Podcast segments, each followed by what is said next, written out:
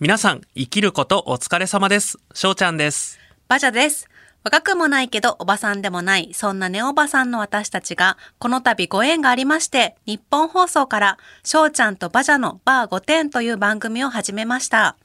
私たちは普段、ゲーと女の御殿ラジオというポッドキャストを配信していますが、まさかね、ラジオに進出。まさかもうね。ね、毎週配信しますので、ぜひ聞いてください。詳しくは、日本放送ポッドキャストステーションで検索。お待ちしてます。